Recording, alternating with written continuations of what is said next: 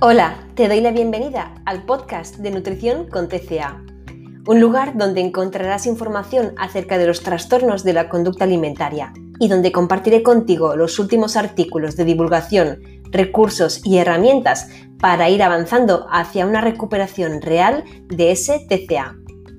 Yo soy Eli Cousteau, dietista, coach nutricional y superviviente de un TCA. Me encanta que estés aquí acompañándome.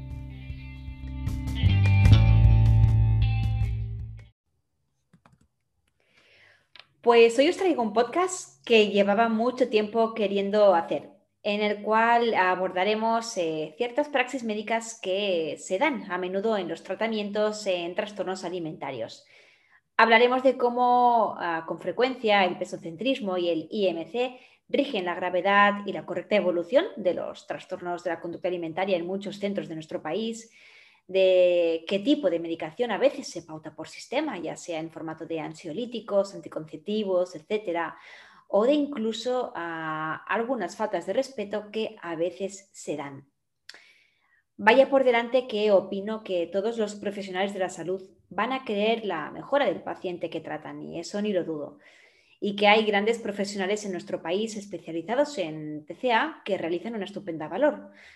labor. Perdón pero no puedo dejar de observar ciertos patrones que se repiten en algunas consultas y que van en detrimento de esa buena evolución del tratamiento. Y por eso este podcast, para al menos cuestionarlas y también poder dar voz a algunos de los testimonios que se han visto perjudicados de ciertas praxis médicas. Y como la controversia está servida en el podcast de hoy, eh, lo voy a hacer junto a mi queridísima Miriam Sánchez, que ya la tengo por aquí y que Miriam ya es la tercera vez que estás en mi podcast. Bienvenida de nuevo. Bueno, un placer, Eli, eh, y muchas más. Llevo tres y muchas más que estaremos aquí juntas. Totalmente, totalmente. Eh, este podcast, como digo, hacía mucho tiempo que me apetecía grabarlo. Creo que Miriam no, puede, no, podía, este, no podía estar otra persona mejor que tú para acompañarme en este tema, ya que eh, en, por ejemplo, su feed en Instagram y también en su, en su blog encontraréis eh, múltiples eh, posts y artículos donde Miriam aborda la necesidad de cambiar ese paradigma del pesocentrismo, del IMC, para evaluar ese, el, estado de salud de una persona que sufre un trastorno alimentario y también su propia evolución. Así que, Miriam, yo creo que con este punto ya nos da para hablar largo y tendido del tema. Cuéntanos, eh, hablamos un poquito, si te parece, de cuando hablamos del enfoque pesocentrista en un tratamiento de un TCA, ¿a qué nos estamos refiriendo?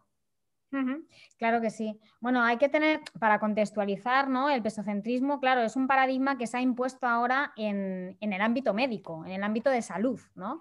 Entonces, ha llegado a los trastornos alimentarios, como ha llegado a cualquier otro área de salud mental y salud física, ¿no? Y este es el gran problema, porque se ha extendido en base, ha crecido a través de la cultura de la dieta, ¿no? Entonces, cuando hablamos de pesocentrismo, ¿no? Como su propio nombre indica, es centrar las prácticas médicas o las prácticas de intervención de salud en el peso corporal, ¿vale? En el peso o el tamaño corporal. Esto es lo que indica la palabra. Entonces, a partir de aquí ya podemos ver un montón de prácticas fuera del contexto de los TCA, que también se da, y de ahí que tengamos que hacer también divulgación sobre el estigma de peso, los sesgos relacionados con el peso, la gordofobia y demás, pero lógicamente, como trastornos de alimentación tienen que ver con un ámbito de la salud, pues esas prácticas pesocéntricas, gordofóbicas, han llegado, como no también, al ámbito de los trastornos alimentarios. Vía, pues no solamente a través del caldo de cultivo, de la cultura, de los factores socioculturales, de los medios de comunicación, de la divulgación, sino también a través de los propios profesionales de la salud, que lógicamente han sido aculturados y sobre todo adoctrinados y condicionados por su formación en las facultades de medicina, de enfermería, de psicología, de nutrición, etc., etc., en estos paradigmas. Y precisamente por esto es tan difícil porque está muy arraigado en su sistema de creencias y por esto es tan difícil combatirlo.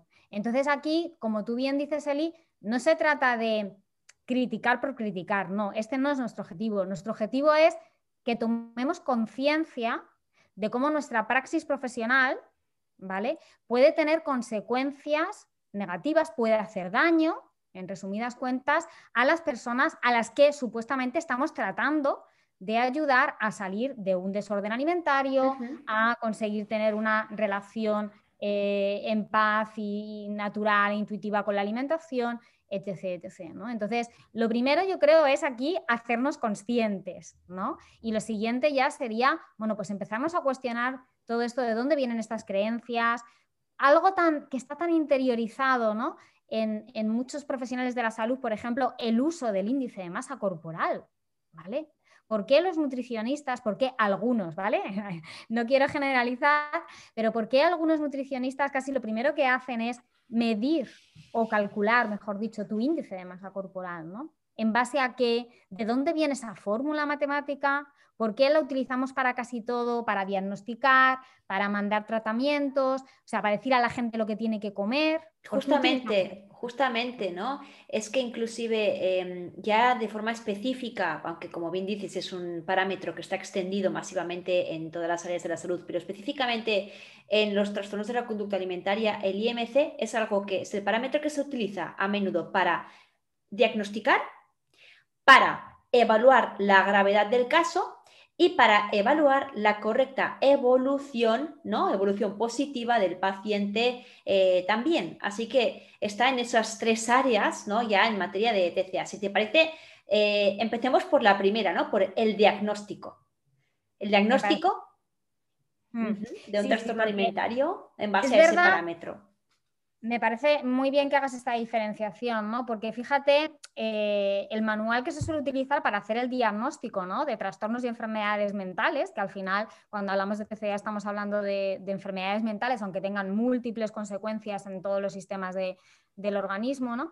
Eh, es el DSM. Y el DSM, es verdad que en su última edición ya ha eliminado el, indicador o, digamos, la condición de que uno tenga un índice de masa corporal por debajo de 18, eh, ¿vale? Para diagnosticar determinados trastornos alimentarios como es la anorexia nerviosa, ¿vale? Tiene que haber una pérdida de peso significativa, pero ya en la última edición el índice de masa corporal específico ese se ha eliminado. Sin embargo, sin embargo, da igual, porque lo que importa al final es lo que haya en la mente de los profesionales de la salud.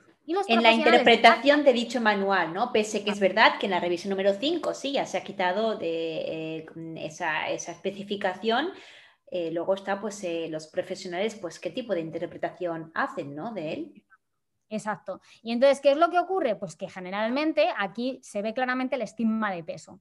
Y por simplificar muchísimo, y ahora daremos ejemplos, ejemplos de reales, de testimonios que nos han llegado o que nosotros hemos podido vivir o ver, ¿no? en nuestra propia experiencia personal, em, simplificando mucho, lo que suele pasar es, si una persona va a consulta con una delgadez muy evidente, el profesional enseguida ya le pone la etiqueta de anorexia nerviosa.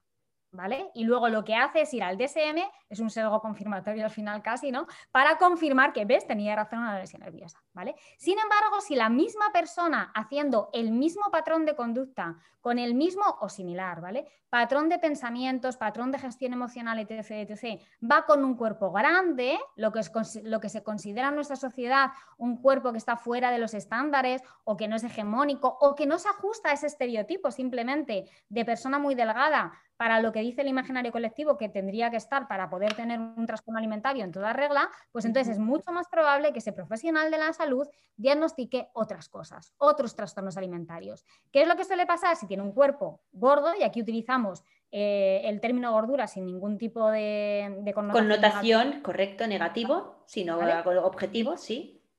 Exacto, pues eh, eh, el profesional de la salud suele pensar en trastorno por atracón, Siempre, muy clásico, muy tópico. Entonces, hay esta asociación entre cuerpos delgados, eh, anorexia, cuerpos gordos, o bueno, ya, mm, según mis últimos ejemplos que me vienen, ya ni siquiera son cuerpos gordos, simplemente cuerpos que no se ajustan a, ese, eh, a esa idea de que tiene que estar extremadamente emaciada la persona, ¿no? Para mm. tener una anorexia. Y en realidad podemos tener una anorexia delante de nosotros perfectamente, porque lo que importa no es el tamaño corporal a la hora de hacer el diagnóstico, lo que importa es que hagamos una correcta y exhaustiva evaluación de cómo se está comportando esa persona en torno a la alimentación, en torno al cuerpo, en torno al ejercicio, qué pensamientos pasan por su cabeza, em, cómo gestiona las emociones, cómo se está sintiendo, qué diálogo interno tiene. Esto es lo que cuenta. Exacto. Eh, por ejemplo, yo tengo em, en, en, consulta una persona que acompaño, ¿de acuerdo? que en su, en su buen peso natural eh, su peso estaba muy a gusto, su organismo funcionaba perfectamente en unos 67 kilos, ¿de acuerdo? Ella eh, perdió peso hasta los 52 con lo cual eh, todos los atributos que, eh, que, recibió por parte de su familia y su entorno más cercano eran tremendamente positivos. Ostras, qué bien, ahora sí que estás estupenda, eh, estás perfecta, pero ella se sentía muy desdichada, tenía mucha hambre, hambre mental, hambre extrema. Ella por entonces no sabía qué le ocurría, se le había retirado la menstruación y de allí fui, a, fui al ginecólogo, ginecólogo le, derivó a, a, otro especialista y el especialista pues lo dijo, es que no estás tan delgada, tú no tienes anorexia, ¿tú estás bien? Incluso le dijo, sí, ya me gustaría a mí tener tu cintura, textualmente citado por, eh, por esta acompañada eh, que se llama E. Punto, te mando un, un beso súper grande.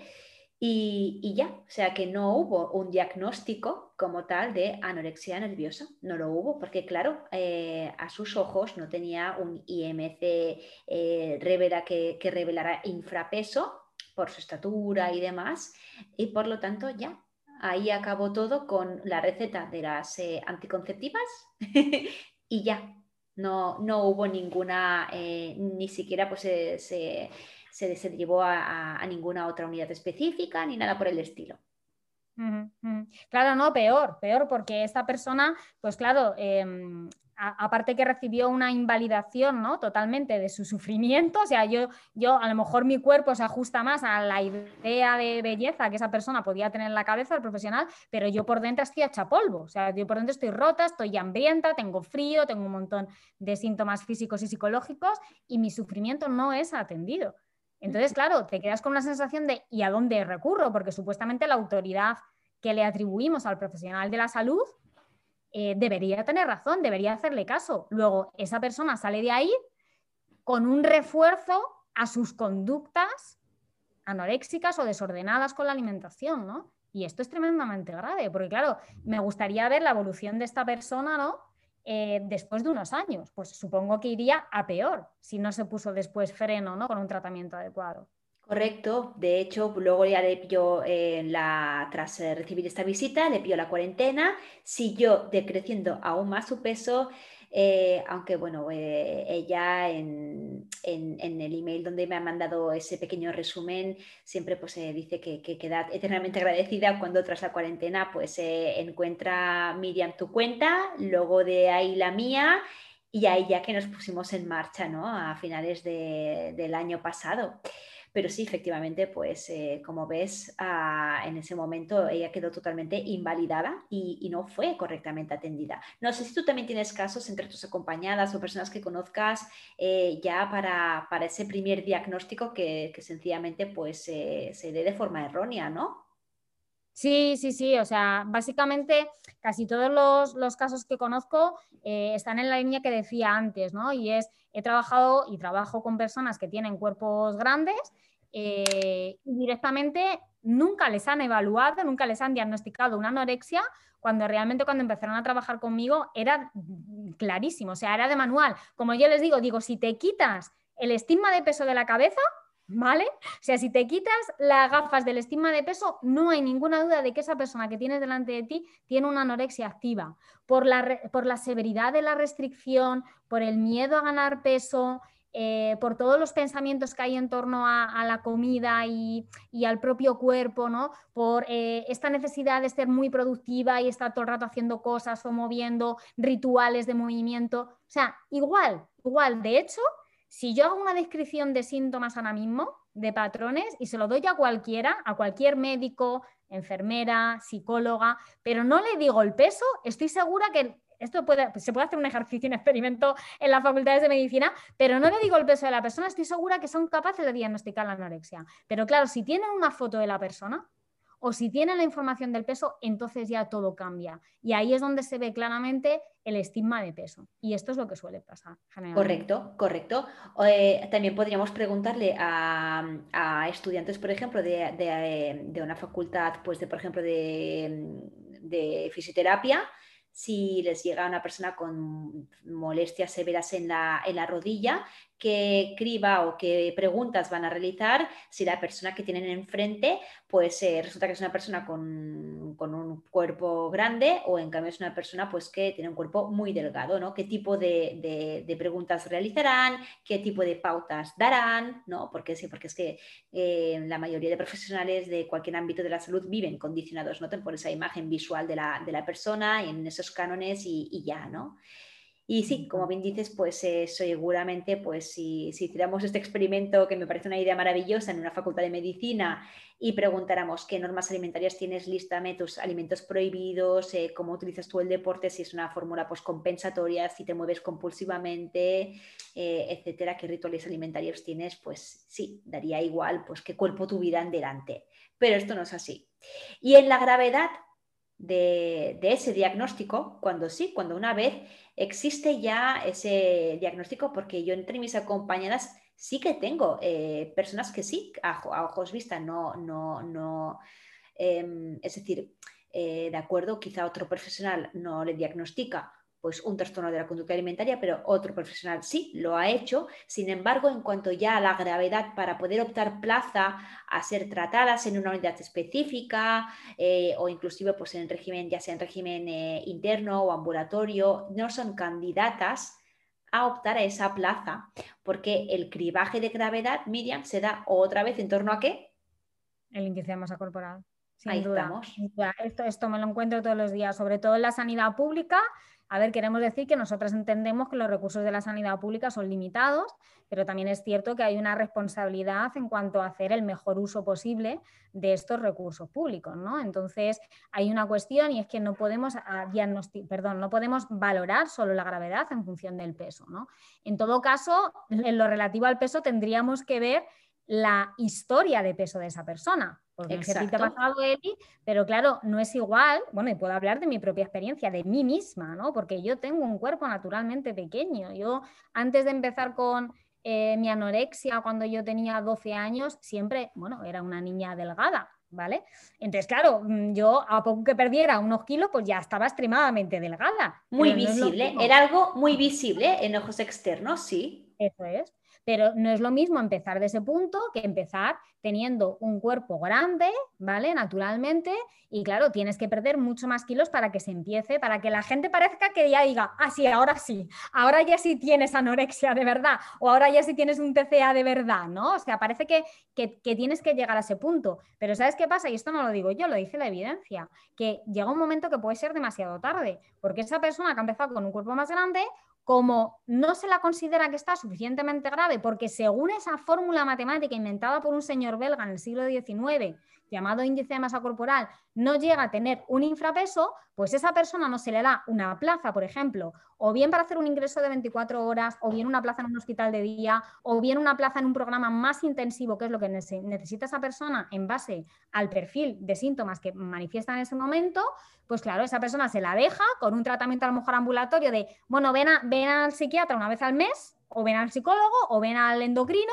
te pesamos y ya vemos, y claro, de mes en mes te puedes imaginar, nada cambia, nada cambia. O sea, en una visita de 15 minutos o de 30 minutos una vez al mes, no se hace nada para salir de un trastorno alimentario. Exacto, es que muchas veces, pues, al final da lo mismo en que IMC resultante haya derivado ese trastorno de la conducta alimentaria, vamos a mirar pues cuál, cuál, cuál ha sido la diferencia de peso entre el natural genuino de la persona y el peso final, ¿de acuerdo? Eh, si acaso podríamos eh, tomar este indicador, que es un, indicador, uno, eh, al final es un medidor totalmente medible y, quizá pues sería pues prioritario esto antes que el, que el índice de masa corporal, ¿no? Y además con, la grave, con una gravedad de que la persona que no ha optado esa, a esa plaza eh, necesita pues, seguir justificando la gravedad de su propio trastorno alimentario como pues siguiendo en ese trastorno alimentario, siguiendo perdiendo aún más peso siguiendo anclada esa lista de alimentos prohibidos, a sus propios rituales, al movimiento y deporte compulsivos. Y la persona que sí, que ha optado a esa plaza, que está siendo ya tratada, inclusive también siente la presión muchas veces de mantenerse anclada en ese trastorno alimentario porque así visualmente mi imagen da la validez de que estoy enferma. Sí, sí, totalmente. Iba a decir esto, Eli, cuánto me alegro que lo saques, porque precisamente yo eh, conozco a, una persona que no tenía recursos suficientes, no ha sido una de mis consultantes porque, bueno, no tiene el privilegio ¿no? de poderse permitir un acompañamiento profesional. Entonces, eh, contactó conmigo a través de Instagram, ¿no? Y me contaba cómo, claro, ella eh, sabe que tiene que seguir avanzando en pues, dejar atrás las restricciones, las normas alimentarias, un montón de prácticas extremas que sigue haciendo, pero teme que si lo hace y entonces recupera peso, porque es probable que como resultado de dejar la restricción, lógicamente uno recupere peso, pues teme que los servicios de la sanidad pública la dejen desatendida. Y dice, y por lo menos así, aunque esté, lógicamente, estoy microgestionando mi alimentación, estoy microgestionando mi cuerpo y sé que así nunca me voy a recuperar, pero por lo menos tengo acceso a una terapia psicológica una vez al mes mejor o peor, pero tengo acceso a ello. fíjate, es lo que decías tú, terrible. Cada mes recibo eh, varios mensajes como este. Pero vamos, es que el mismo, es que porque lo has dicho tú, pero es que yo tenía por aquí anotados que ya no, los voy ni a mencionar, ¿no? Para no, para no caer en duplicidades, pero es que vamos, que, sí, que el caso que acabas de, explicar es algo, eh, por desgracia, que ocurre con mucha frecuencia. Mm, mm. Luego también me encuentro que, mm, claro, como la gravedad se centra en el índice de masa corporal y a partir de ahí decidimos si, por ejemplo, ingresamos a una persona o no en la sanidad pública, incluso en unidades eh, privadas, en centros privados, pues me encuentro como que lo utilizan en plan como amenaza, ¿no? Entonces les dicen a las personas, eh, bueno, no te preocupes, si no comes lo que tienes que comer o no descansas o no haces caso a nuestras pautas, ya vendrás más adelante y ya te tendremos que ingresar, ¿sabes? O sea, ven que de alguna forma, bueno, todavía no estás para nuestro criterio de ingreso, que es este índice de masa corporal, como sigas así, sabemos que va a pasar sí o sí y al final te terminaremos ingresando, si no es este mes, dentro de tres. Y dices, bueno, es que a lo mejor la persona ya está, ya está suficientemente grave, suficientemente enferma, ¿no? que es algo que se utiliza mucho en la comunidad de TCA, suficientemente enferma para que la ingreses. ¿Para qué vas a esperar que empeore tanto su estado de salud física y mental como para ingresarla en peores condiciones. Y no solamente esto, es que es más grave todavía, porque que no se nos olvide que la gente se muere de esto. ¿Vale? Entonces, si esperas demasiado y tensas demasiado la cuerda, a lo mejor esa persona tiene un fallo cardíaco. Recordemos, combinar saltar una vez más que la anorexia nerviosa es eh, la enfermedad eh, de origen psicológico psiquiátrico con mayores tasas de mortalidad por encima de otras, ¿no? Así que, por supuesto que sí. Eh, claro que los trastornos de la conducta alimentaria, que no únicamente la anorexia nerviosa como tal específicamente, son una enfermedad potencialmente mortal. Poca broma con esto, ¿no?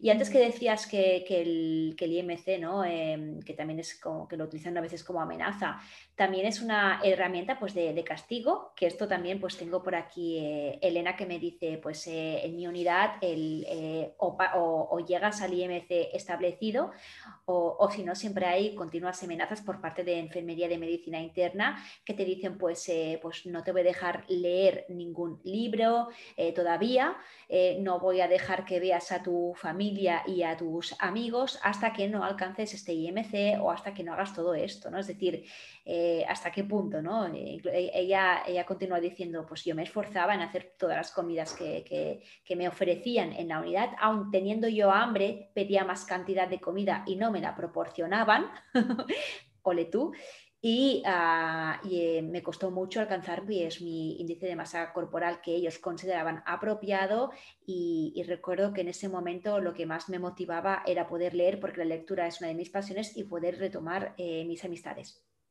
Mm, Gracias, Elena, por tu testimonio, pero sí, sí.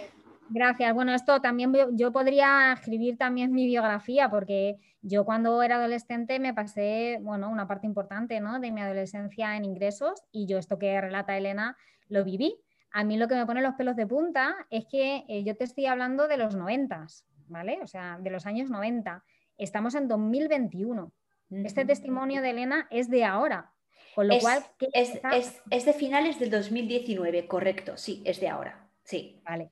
Han pasado muchos años, han pasado 30 años, ¿no? Sí. Entonces, mm, yo lo que veo es que no cambian, o sea, no, no, no actualizan los tratamientos, no actualizan los programas a pesar de que sabemos que no son realmente efectivos o todo lo que deberían ser. Pero claro que sí, yo, yo recuerdo que a mí me ha pasado igual, o sea, y aquí podemos hablar de otro apartado eh, que sería pues un poco el trato compasivo, respetuoso, humano que se puede dar a las personas con trastornos alimentarios, ¿no? Sobre todo en unidades de, psiquiatría, ¿no? Eh, pero bueno, no sé si aquí me estoy poniendo un poco.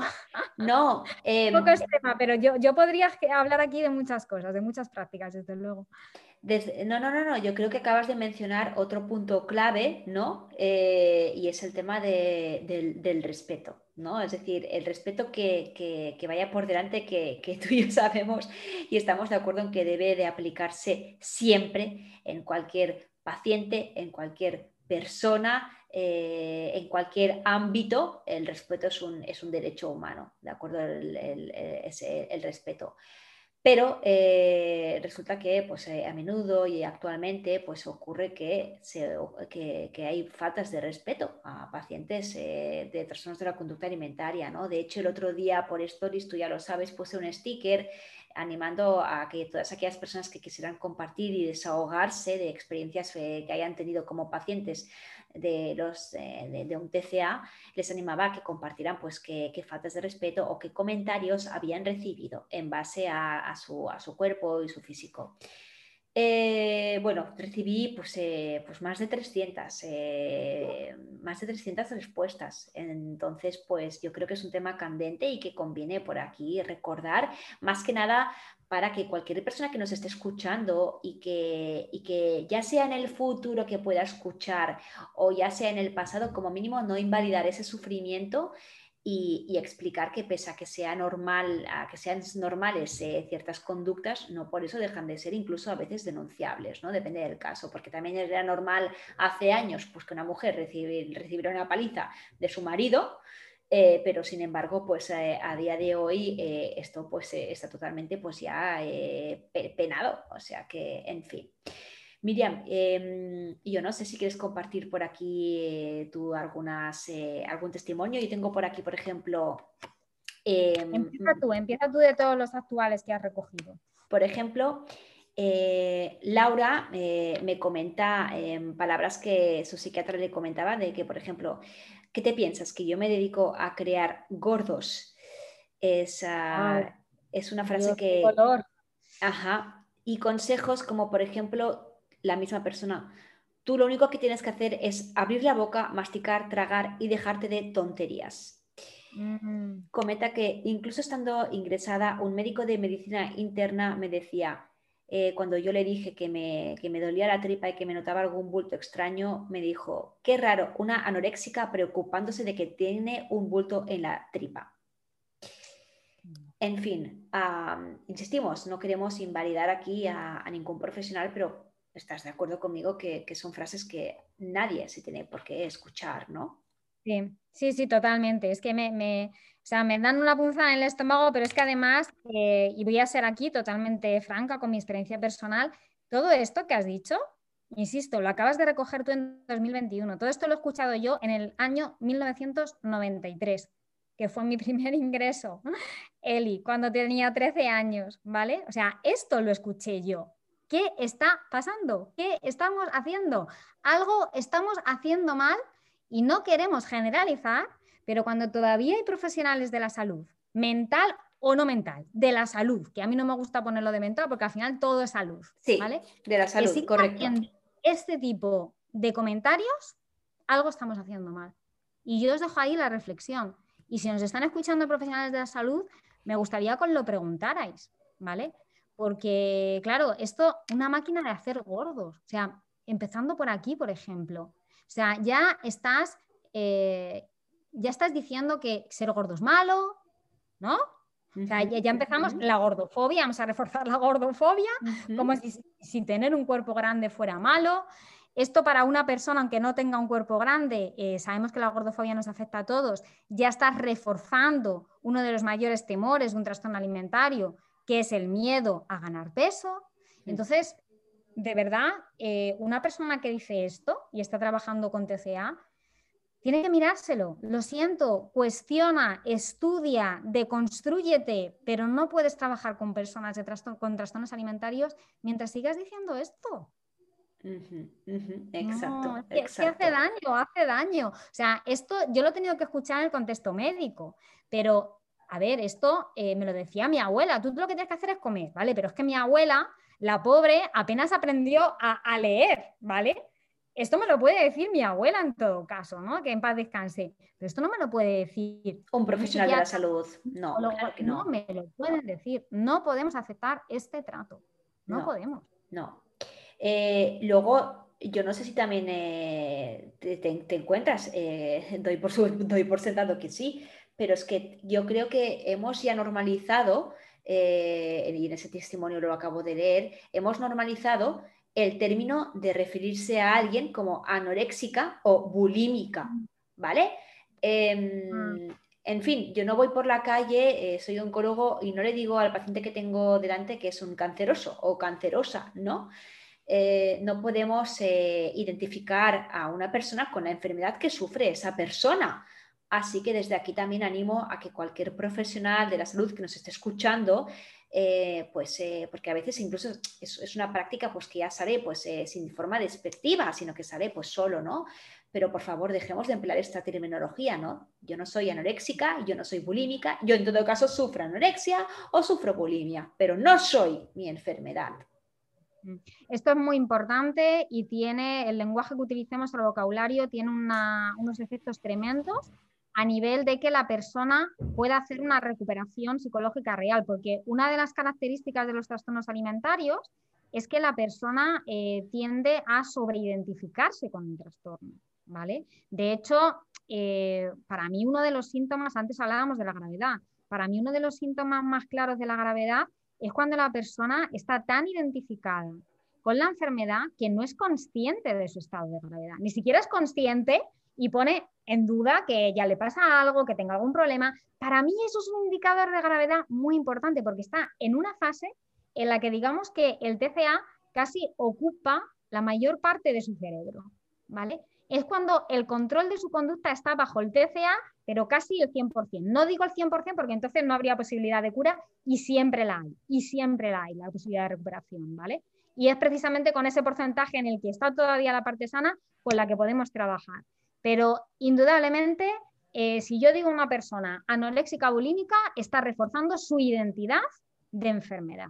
Entonces, para esa persona es mucho más difícil separarse de su enfermedad, tomar distancia de ella, saber que es una enfermedad como yo tengo un cáncer, estoy sufriendo un cáncer, pero con el adecuado tratamiento, pues puedo tener a lo mejor un eh, buen pronóstico, puedo salir, tengo posibilidad de curarme. ¿Vale? Pero si le decimos, usted es anoréxica, a mí me lo dijeron también. También quiero decir aquí un rayito de esperanza. A mí me lo dijeron en los años 90 y aquí estoy, ¿vale? O sea, que vamos a ver, ¿no? Que, que también una puede tomar conciencia y empezar, pero lógicamente, si podemos cambiar el contexto para que a la gente se lo ponga más fácil, ya que nosotras lo hemos tenido que padecer, pues aquí estamos. Claro, el, problema está en cuando, eh, en cuanto pues a, ti te dicen, eh, no, no, es que tú eres anoréxica, tú eres bulímica, eh, esto es para toda la vida, ¿no? ya te lo cronifican directamente, lo que, lo que hacen efectivamente es quitar todo ese rayo de luz y además pues ya te instauran esa creencia limitante de que esto es crónico, yo voy a seguir sufriendo todo esto siempre eh, y punto. ¿no? Tengo por aquí otro testimonio em, eh, que lo, me, lo ha enviado, así que lo voy un poco a, leer directamente, es un pelín, pelín, pelín largo, pero creo que merece la pena. ¿no? Eh, nos comenta, eh, no es justificable para mí el poco tacto, ya no solo de mi entorno conocido, que se cree con el derecho de opinar, sino pues de mi médica de cabecera, tres Nutris de la Seguridad Social, seis Nutris privados, tres ginecólogos, dos médicos de medicina general, una psicóloga, dos psiquiatras y la mayoría de las enfermeras que durante mi ingreso me consideraban y hablaban eh, de mí como la anoréxica que debía tragar los batidos en cama, que no podía leer ni un libro ya que eso quemaba muchas calorías. Dice, la única enfermera que me trataba con amabilidad me decía que bebiera mucha agua y no fuera al baño hasta que me pesaran. Y así hasta llegar al peso X según IMC, claro. De hecho, pues un psiquiatra me llegó a preguntar que total, ¿por qué ya no me quería, eh, por qué no me quería suicidar, ¿no? De lo mal que, de lo mal que estaba. Em, todos, eh, todas las Nutris em, terminaron diciéndome que no había nada que hacer conmigo, que me acostumbrase a mi cuerpo. También me dijeron que era la chica con menos grasa de toda la ciudad e incluso también me habían dicho pues, eh, que qué envidia, eh, qué guay poder comer lo que quería. Em, además, pues también tuve muchos momentos violentos de tener que desnudarme delante de quien hiciera falta. Eh, también pues le comentaron pues que, que, total pues que lo mío pues no tenía eh, remedio eh, y que me acostumbrara pues a vivir así no ese, ese, sentimiento de fracaso pues que al final esta, esta chica Iranzu Iranzu un beso muy grande gracias por, por mandarme tu escrito eh, instaura, ¿no? Como digo, ese sentimiento de, creencia limitante de que, pues, conformate con vivir así y, bueno, ya has podido escuchar, pues, qué faltas de respeto también, pues, tuvo, ¿no? Que, escucharse en su propia experiencia. Mm, mm. Sí, totalmente. Es que fíjate, em, hay todavía profesionales que creen que con la vergüenza, generando vergüenza, generando culpa, generando no puedes, ¿no? Em, Van a, hacerte despertar conciencia cuando justamente, no, es justamente lo, opuesto. Es decir, vale, tú eres el profesional, en realidad doy por sentado que tú sabes más que yo. Si tú me dices que esto es para toda la vida, ¿quién soy yo para contradecirte? Así mm. que no, acojo esa creencia limitante como mía propia.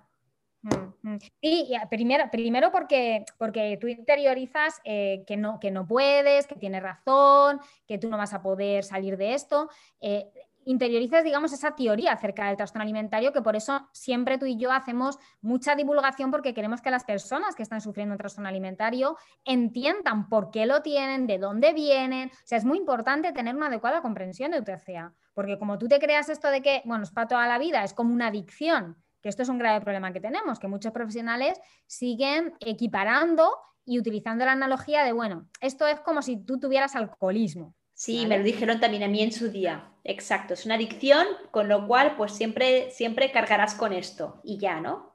Claro, pero fíjate, el modelo este de adicción, que, hay algunos programas que, que, directamente están construidos sobre esta idea de que los TCA son como una adicción, y ahí está el programa de 12 pasos, ¿vale? Que menos mal en Europa y sobre todo en España no está muy extendido, pero cada vez lo veo más, eh, sobre todo en consultantes latinoamericanos. Y parte de una idea no solamente que es equivocada, sino que puede ser muy dañina. Porque claro, si una persona tiene una adicción a una sustancia química que sí que es adictiva, como por ejemplo puede ser el alcohol, el alcohol no es necesario para la supervivencia. La heroína no es necesaria para la supervivencia. Ahora, el alimento, la comida, sí. No podemos sobrevivir y no podemos vivir sin comer, ¿vale? Ni desde el punto de vista biológico, ni social, ni emocional, no podemos. Entonces, llevar ese modelo de la adicción al modelo de los TCAs, al modelo del tratamiento, hace mucho daño. Pero sé, y sobre todo en Estados Unidos, hay muchísimos profesionales que trabajan con este enfoque, ¿vale? Y esto es peligroso. Y de ahí, de esa semillita, podríamos hablar, pero esto da casi para otro podcast, de, todo, de toda esta eh, aproximación de entender algunos desórdenes alimentarios como adicción a la comida. ¿no? Esto ya nos lleva para otro podcast, pero, pero ahí están las semillitas. Exacto, exacto, exacto. Antes también hablábamos pues que eh, el, índice de masa corporal también es algo que se utiliza para evaluar positivamente ¿no? ese, buen pronóstico, ese buen curso en el tratamiento que se da cuando culmina, por lo tanto, ¿no? la recuperación culmina cuando se alcanza el IMC establecido eh, y punto. ¿no? Em, respecto a eso, pues también eh, sí, daría por otro podcast cuando ya has alcanzado ese IMC, ¿no? Y, en fin, las, por lo tanto, pues te dan, te dan el alta, te programan pues eh, visitas para, pues a veces a, saber cuándo, quizá pues a un mes vista o a dos meses vista. Llegas allí y resulta que has sobrepasado el índice de masa corporal que se te estableció como correcto, ¿no? Eh, ¿Qué ocurre por aquí? Pues bueno, que ya te comienzan a, comienzas a recibir mensajes en el sentido de que madre mía, que tu último registro, que hacía cuatro meses que no te veía, eh, has cogido ocho kilos, madre mía, a ver si es que ahora te vas a ir al otro extremo, que estás teniendo de vez en cuando atracones, oh, madre mía, eh, no, por favor, esto sí que no, ya te estás yendo al otro extremo, deja los dulces, no los comas más y por favor realiza actividad física. Este, este comentario pues es literal, tal cual, de también eh, una persona M. Punto que acompañó en consulta y que pues se lo dijeron pues hace un mes. Por ejemplo. Fíjate, fíjate esto que acabas de decir, cuántas, eh, cuánto daño encierra, ¿no? Cuánto daño encierra.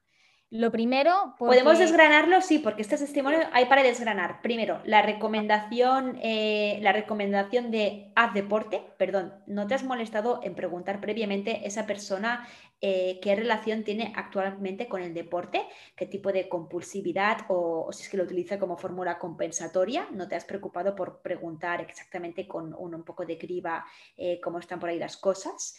Has hablado de atracones sin, sin entender quizá que los atracones y, y y yo lo hemos hablado en múltiples ocasiones. Tenemos un podcast por ahí en el cual hablamos qué esperar cuando te estás recuperando, en el que abordamos precisamente los atracones como a menudo una respuesta fisiológica del organismo en pro de reponer toda esa energía que aún eh, está ese cuerpo en deficiencia energética y cómo los atracones pues a veces son una respuesta tremendamente útil y sabia del cuerpo para eh, poder comer nuevamente, ¿no? En esos contextos, pero incluso ni te has preocupado por saber qué tipo de, de está teniendo, eh, en fin, preocuparte un poquito por, exactamente averiguar eso, ¿no? Es un tratamiento, es un atracón objetivo, subjetivo, es un atracón que en qué contexto se da, con qué comida, ¿no? Es decir, atracón es atracón, ¿no?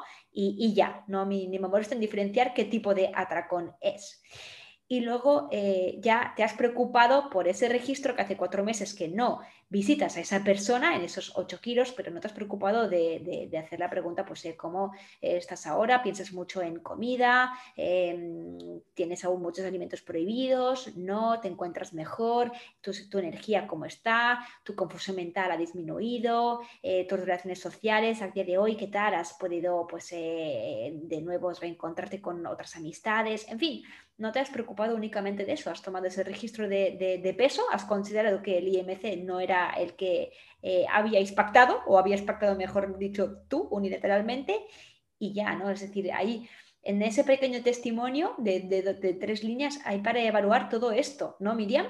Eli, es que es el pesocentrismo condensado. O sea, es el pesocentrismo condensado en cinco o seis líneas. O sea, es todo el daño que hace el pesocentrismo. Porque además, vamos a ver, partimos de aquí de una premisa que ya es equivocada y es ¿Por qué a una persona yo la tengo que imponer externamente ese target weight que se llama? Es decir, ese objetivo de peso externamente establecido, utilizando una fórmula matemática, de nuevo, el índice de masa corporal, que solo considera altura y peso.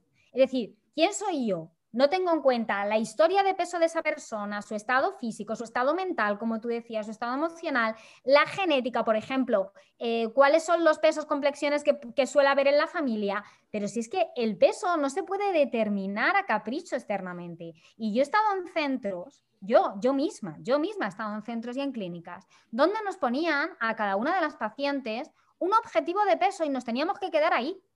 Y yo puedo decir en primera persona que a mí ese número que me pusieron a la edad de 13 años me está marcando hasta los 30. Me está marcando hasta los 30. Pero ¿cómo puedo pretender? Claro, yo sí, porque me habían metido claro, ese número. Claro, Y que no me pase de ahí, que no me pase de ahí, que no me pase de ahí, ¿no? Claro. No me, fíjate, para mí utilizaban el discurso de no te pases, pero tampoco te quedes baja, ¿no? Entonces para mí era fíjate, yo misma me estaba saboteando en mi recuperación porque como era peso céntrico, entonces si yo estaba en ese peso quería decir que estaba bien. Entonces, aunque el resto de mm, mis seres queridos a lo mejor decían, hombre, por reaccionar con tanta ansiedad ante un trozo de tarta no es normal, ya, pero como estoy en el peso que me han dicho el doctor no sé qué, pues estoy bien, ¿no? Ese es el... Exacto. O inclusive, debido quizás a una personalidad perfeccionista, que no digo que sea tu caso, Miriam, es, vale, este peso, pues menos un kilo y ya, ¿no? Y ya. En cualquier caso, esa, esa, microgestión corporal de, ahí me quedo, ahí me quedo, ahí me quedo, ¿no? Eh, y hablando de pesocentrismo, ah, para mí la frase que, yo en lo personal más me he escuchado por parte de, psicólogos, ginecólogos, eh, es eh, mujer, pero si tampoco estás tan delgada, ¿no? Yo creo que esta frase, si cada una de las personas que hemos sufrido un trastorno alimentario diéramos un euro, pues las veces que, nos han dicho esa frase, yo creo que con, ya con recopilamos suficiente para sacar eh, otra vacuna para el COVID-19.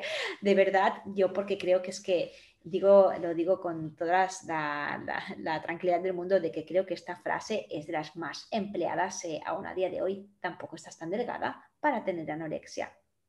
Mm. Claro, porque volvemos al punto uno, ¿no? Y es que, eh, bueno, pues se piensa que solamente las personas aparentemente muy delgadas, pues pueden, son dignas, ¿no? Digamos, de tener... Y lo digo yo, que ni, ni, siquiera, y soy, con, y soy plenamente consciente, yo tengo un cuerpo súper normativo.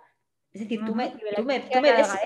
Claro, es que tú no dirías, eh, wow, no, claro, es que Eli, es que tú estás gorda. No, es que no, es que no lo, no, no lo dirás al verme, no lo dirás nunca, ¿no? Pero aún así, no estoy tan delgada. Estoy delgada, pero no tan delgada, ¿no? Eh, y eso pues es una frase que otra, me Otra frase que a mí me decían mucho era, eh, pues no sé de qué te quejas, no, está, no es para tanto, a mí me da envidia, ya me gustaría a mí tener tu peso, me decían. Esto, esto tengo por aquí, evidente, sí, efectivamente tengo muchos comentarios de ese sticker de preguntas que, que dejé. Eh, tengo un montón eh, como el del que acabas de comentar. Es decir, eh, mi Nutri me dijo que, le daba envidia que también quería mis caderas. Por ejemplo. Qué horror. Es que fija, fijaos lo que hay detrás de esto, porque es que estamos frivolizando tanto. Estamos frivolizando tanto con un trastorno, una enfermedad mental que, como decimos, es de las que tienen mayor mortalidad.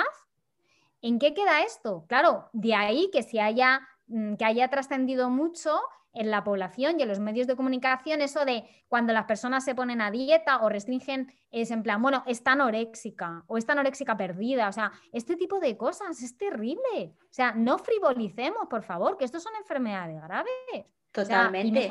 Más cuando todavía viene de un profesional de la salud y te está diciendo, no sé de qué te quejas, peor hubiera sido, a mí me han llegado a decir, peor hubiera sido tener un cáncer, peor...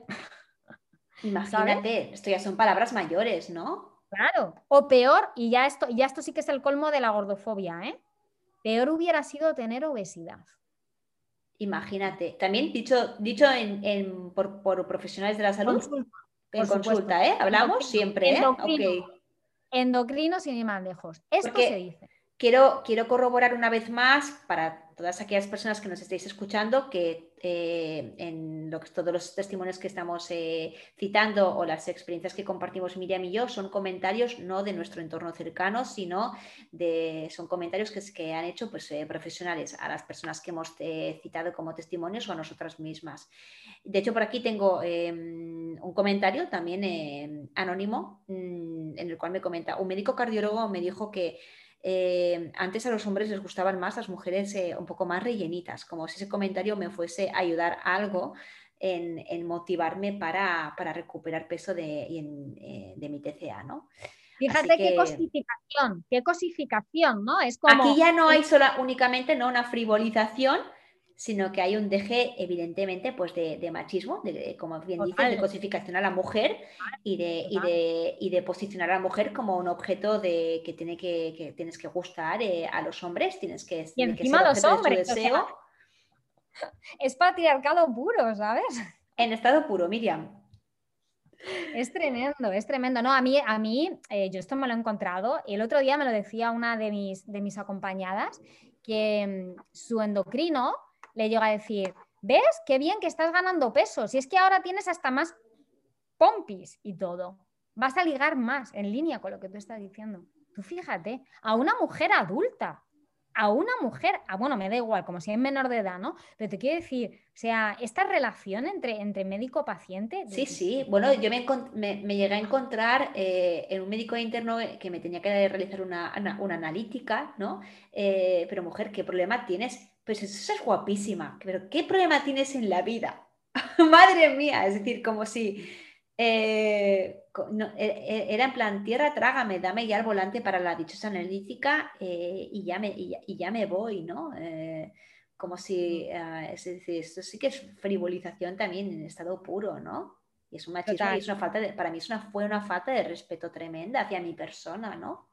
Total, y luego también cómo asociamos de nuevo tiene que ver con los estereotipas y esto nos va a llevar al estima de peso y la gordofobia y es que asociamos que las personas, cuanto más se aproxime su cuerpo, su apariencia física al modelo hegemónico de belleza normativo, pensamos que su salud mental es genial. No tienen problemas de ansiedad, de depresión, de trastornos alimentarios, les va bien en la vida porque está asociado al éxito y a todo lo bueno. Sin embargo, una persona cuyo cuerpo, ya sea por el peso, el tamaño, la forma, o eh, puede ser por el color de piel, por otros atributos simplemente, ¿vale? Ya asociamos con eso, uh, va a tener más problemas, va a tener más problemas de salud mental, más problemas de inserción laboral a la hora de encontrar pareja, etc. etc. Claro, lo grave es que desde el entorno profesional eh, pues se, sigue enfatizando, ¿no? Eh, y eso sí, cronificando todos esos estereotipos.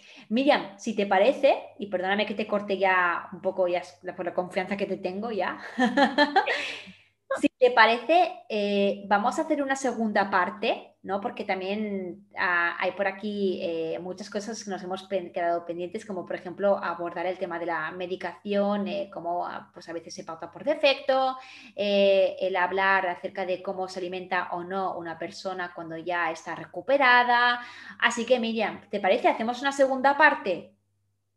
Perfecto, me parece estupendo porque sé que este es un tema que, es muy importante abordarlo, que muchas personas nos lo están pidiendo, que además creo que vamos a hacer, nos guste o no, de portavoces, ¿no? Y espero que seamos, que demos voz a todas estas personitas que nos están dejando su testimonio y que desde aquí queremos eh, también alzar su voz y defender también su, por lo menos el recibir un trato digno y justo. Visibilizar su sufrimiento y, validar pues, eh, cualquier mala praxis con, la cual se sienta esa persona que se ha visto perjudicada, ¿no? su, correcta evolución de, la enfermedad que sufre. Así que Miriam, preciosa, gracias eh, por prestarte a ello como siempre. Esto es un hasta luego, o sea que... Hasta luego. En breve grabamos otro capítulo y continuamos. Y de hecho, si la gente después de escuchar este primer capítulo del podcast eh, quiere enviarnos más testimonios en línea con lo que estamos hablando, pues mira, los más material claro que sí. Perfecto. Aunque yo me he quedado con un Word con muchos por leer, o sea que ahí, es, ahí quedarán para segunda o tercera o cuarta parte que convenga. Miriam, un besito preciosa y seguimos hablando. Venga, seguimos. Un abrazo fuerte. Un abrazo fuerte. Adiós.